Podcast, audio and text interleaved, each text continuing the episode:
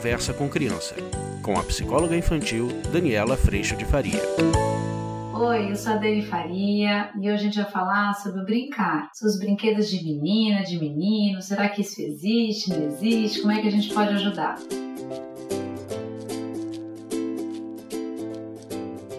Oi, gente, tudo bom? Hoje a gente vai falar sobre brincar, essa coisa tão gostosa que eu adoro tanto. E o brincar é tão maravilhoso porque as crianças se experimentam, as crianças elas aprendem muita coisa com a brincadeira, aprendem sobre si mesmo, aprendem o outro, aprendem a compartilhar, a dividir. É um grande primeiro contato com as regras. Eu já falei isso no vídeo das regras. E o brincar ele tá aí, desde que as crianças se entendem por gente, elas são estimuladas através do brincar. Brincar é uma ferramenta maravilhosa que a gente não deve perder contato nunca, jamais. Mesmo crescidos, a brincadeira pode estar disponível dentro do nosso coração e os nossos filhos são um grande canal para que a gente nunca perca contato com isso. Brincadeira, pega-pega, um jogo de tabuleiro, brincadeira entre os adultos, esse senso de humor, essa leveza, o brincar, ele é mágico. Ele traz pra gente um mundo colorido fantástico.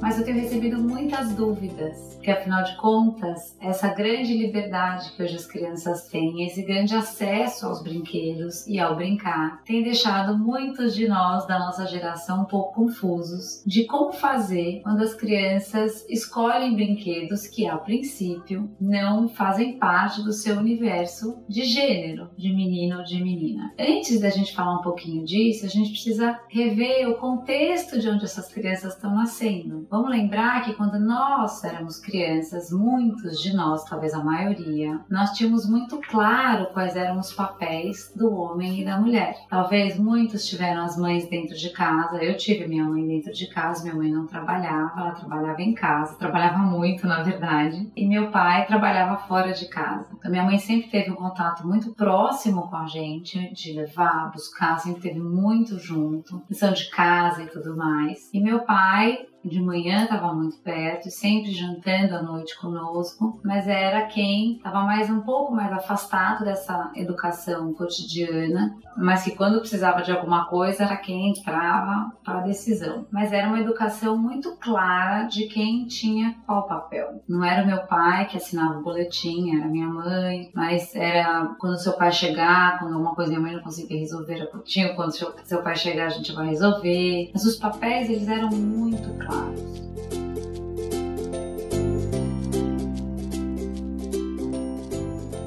Hoje em dia a gente tem esse ganho maravilhoso familiar dos homens participando ativamente da educação das crianças desde a gestação, homens grávidos literalmente, mulheres participando ativamente do mercado de trabalho, se realizando profissionalmente. Então hoje em dia a gente tem essa família multitarefa, tá todo mundo faz de tudo um pouco. O pai cozinha, a mãe leva na escola, o pai cuida das contas, a mãe também trabalha e todo mundo é um grande time. E essa criança hoje, então, vê exatamente essa multitarefa. Ela não vê nada determinante para a mãe ou nada tão determinante para o pai, enquanto o universo pertencente ao mundo feminino ao mundo masculino. Na hora que essa criança vai brincar e a brincadeira funciona como uma grande reprodução desse mundo que ela vê, nada mais natural do que a menina também querer andar de skate, também querer jogar bola, também querer fazer coisas eh, desse mundo que ela observa e que faz tão parte desse time família. E esse menino também ter vontade, sim, de brincar de boneca, de querer ir, ir dar para a boneca ou para o boneco. Esse é um mundo novo que se apresenta. A gente está entrando agora é, numa nova oferta de brinquedos sem a coisa do cor-de-rosa e do azul, o que é fantástico. E é muito importante que a gente cuide dos adultos para que a gente não olhe para esse movimento com preconceito. Acho que esse é o nosso grande desafio. E principalmente que a gente não olhe para esse movimento do brincar como significando identidade de gênero. Eu acho que esse é o maior dos desafios. Eu gostar de brincar de carrinho não significa que eu não sou menina. Eu posso ser uma menina que gosta de brincar de carrinho. Aliás, eu fui uma menina que amava brincar de carrinho. Tenho um primo, Daniel, que tinha carrinhos fantásticos. Ele tinha uma pista de carrinho no quarto dele. Eu amava aquilo de paixão. E toda vez que eu ia para casa dele, a minha meta era entrar naquele quarto e brincar naquela pista que era um mix de Playmobil, Lego e carrinho. Eu era alucinada por aquilo. E sempre fui uma menina apaixonada por carros. Eu sabia o carro, às vezes eu ando no carro do meu pai, ele brinca, tá com algum problema? O carro, eu falo, tá, precisa ver porque tá com barulho do lado esquerdo, ele morre de rir. Que eu sempre amei esse universo, que era um universo meu, era um universo meu com meu pai, que a gente adorava falar de carro, ver revista e tudo mais. Então, uma criança gostar deste tipo de brincadeira não significa identidade de gênero, ou seja, não significa uma predisposição para homossexualidade, não significa nada disso. E qual é o grande cuidado que a gente precisa ter? São os adultos olhando para essa criança desse jeito que podem começar a desencadear uma questão enorme na cabecinha dessa criança, que podem aí sim gerar um grande embananamento e uma grande confusão. Permita que a brincadeira aconteça, é só uma brincadeira.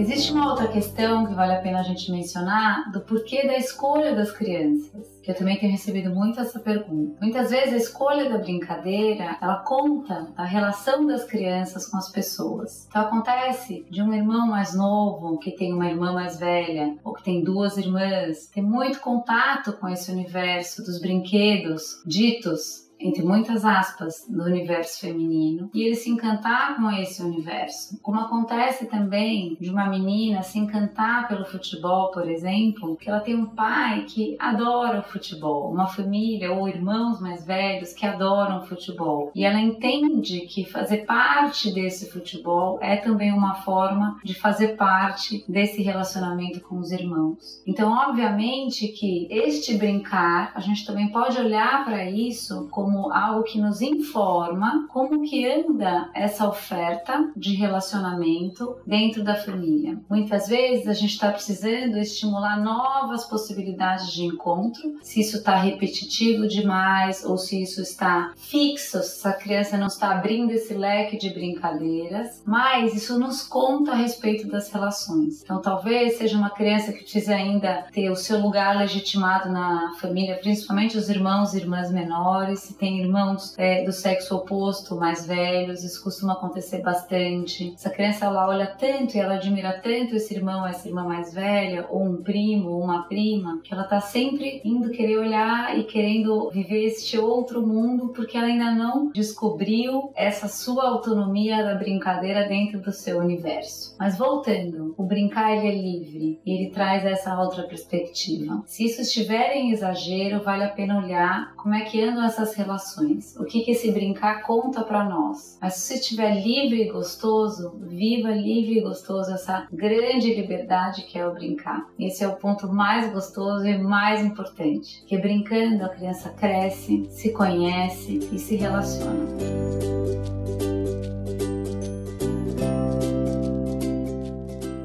Eu lembro uma vez a gente fez um aniversário na casa da minha mãe. Na casa da minha mãe tinha uma casinha de bonecas. Era um aniversário de aventura para minha filha mais velha e ela queria que tivesse um negócio de escalada para as aventuras. Ela estava no auge da aventura. Tinha a escalada. Quando eu olho a cena, eram todas as meninas escalando naquela história inflável de escalar e todos os meninos, todos eles, estavam dentro da casinha de boneca, varrendo, lavando louça, porque tinha uma pia que funcionava de verdade, lavando louça, botando as bonecas para dormir, exatamente porque era um universo com menos acesso, mas que eles estavam loucos para viver. E as meninas, que tinham tanto acesso a brincar daquilo, estavam no auge da escalada, se divertindo a beça. Então, meu convite para vocês é que a gente olhe com um pouquinho mais de cuidado um cuidado amoroso para quando isso acontece com as nossas crianças, para que a gente já não olhe com nenhum tipo de julgamento, porque isso atrapalha muito, e para que a gente deixe simplesmente a brincadeira acontecer. Que quando a brincadeira acontece, qualquer significado que precise acontecer dentro da criança, qualquer experiência que ela precise significar dentro dela, acontece também, e aquela experiência tem fim e termina. Numa outra brincadeira, ela vai viver uma ótima,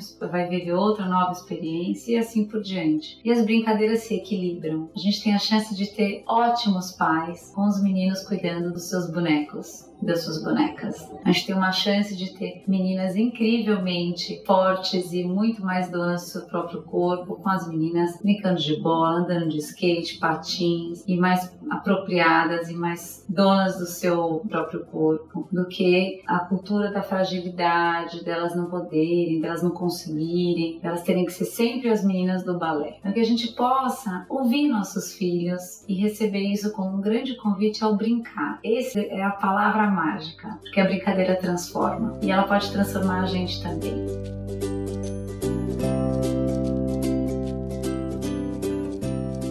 O vídeo de hoje foi esse, espero que tenha tocado seu coração e que a gente possa olhar para essa experiência de uma nova forma. Um beijo, tchau, a gente se vê semana que vem. Tchau, tchau.